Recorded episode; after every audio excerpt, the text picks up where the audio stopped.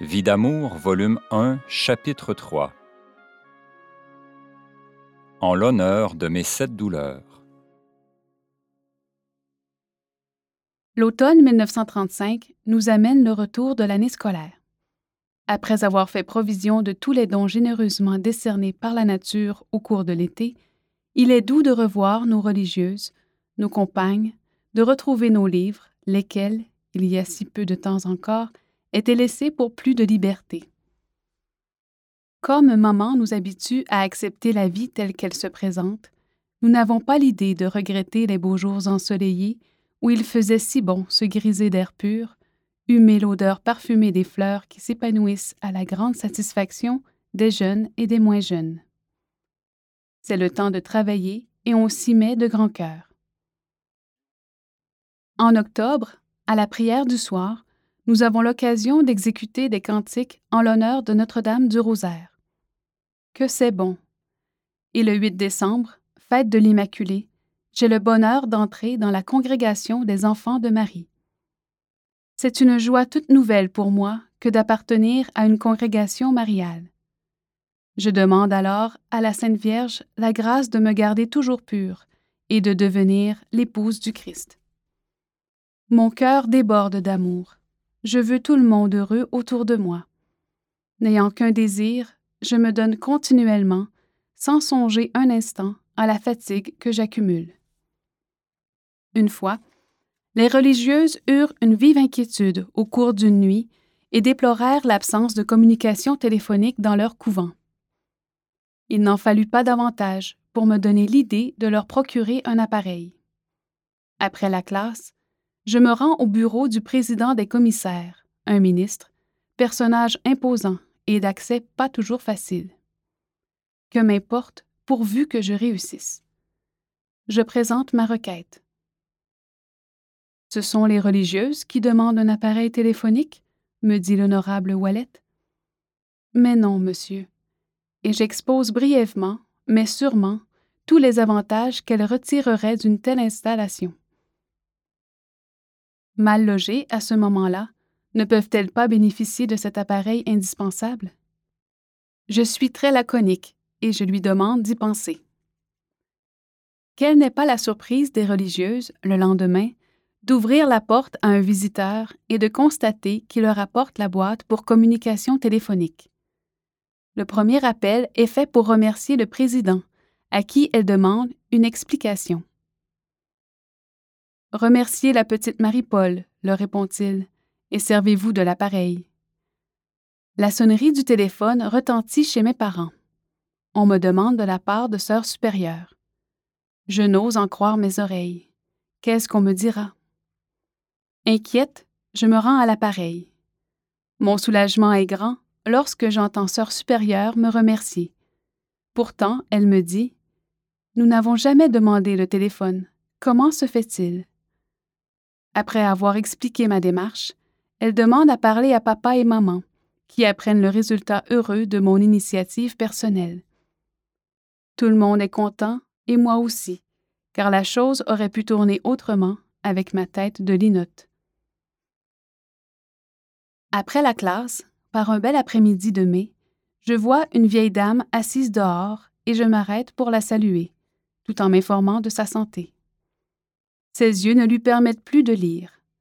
Alors, je m'offre pour faire la lecture tous les jours, pendant une demi-heure, puis, comme d'habitude, je passe à l'église afin d'y faire le chemin de croix. Et c'est le retour à la maison. Chaque matin, la messe et la communion marquent le début de ma journée. J'y goûte des joies pures et simples. Nourrissant le désir de la vocation religieuse, j'en parle à mon directeur de conscience, M. l'abbé Joseph Bergeron, qui m'encourage fortement. Je vois souvent M. le curé, l'abbé Hilaire Chouinard, qui plus tard deviendra prélat domestique. Assise à son bureau, j'écris les actes de baptême, de mariage et de sépulture. Je m'occupe activement des mouvements paroissiaux. Comme j'aime causer avec lui. Ses paroles empreintes de bonté et de dignité élève mon âme dans l'amour du sacerdoce et de la vocation religieuse. Le jour de mon anniversaire de naissance, le 14 septembre, l'Église célèbre la fête de l'exaltation de la Sainte Croix. Alors, j'offre au Seigneur l'aurore de mes quinze ans, avec toutes les difficultés, les peines, les souffrances, les joies et les douceurs accompagnées des mérites de sa passion et de sa mort sur la croix pour le bien des âmes. Par la pensée, je me reporte à cette période douloureuse où Jésus-Christ dut s'immoler jusqu'à la croix dans son immense amour pour l'humanité. C'est extraordinaire, sublime. Mon cœur voudrait lui épargner pareil tourment. Je suis si petite, impuissante, nulle, mais par contre, mon cœur est plein de lui, débordant de reconnaissance pour ce Jésus extraordinaire.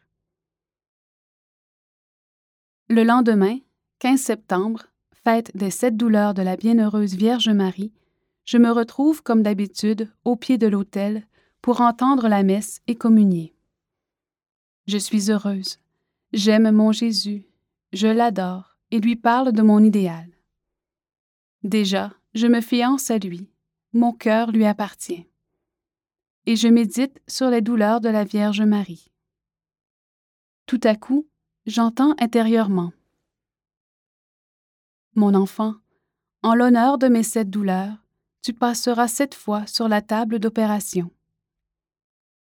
Un peu bouleversé, je réponds. Si tu le désires, j'accepte, ô Marie. J'ai voulu être opéré une première fois pour sauver des âmes. Puis-je refuser de continuer? Cette voix qui me recommande d'être bonne m'aide à aimer davantage, non seulement Dieu et Marie, mais aussi mes parents, mes frères et sœurs, mes compagnes. Je m'entends bien avec tout le monde, ne connaissant pas la moindre jalousie pour qui que ce soit. Je me plais à souligner les succès de mes compagnes, oubliant toujours les miens. Les jours s'écoulent lentement dans la douce quiétude d'une vie en conformité avec les lois de Dieu. La fête de Noël arrive dans un tourbillon de tristesse. Papa avait recommencé à boire de l'alcool deux jours auparavant, et toute la famille est triste. Maman nous demande d'aller auprès du petit Jésus de la crèche pour l'implorer de guérir papa.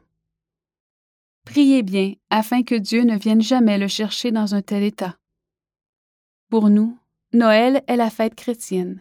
Rien de profane ne vient troubler l'anniversaire de la naissance du Sauveur, car les cadeaux sont présentés au jour de l'an. Cette année-là, c'est une fête morne. Maman s'efforce d'être joyeuse auprès de nous, mais je sens bien qu'elle souffre. Chère maman si bonne, si douce, sans s'en douter, elle ouvre mon âme à la prière fervente.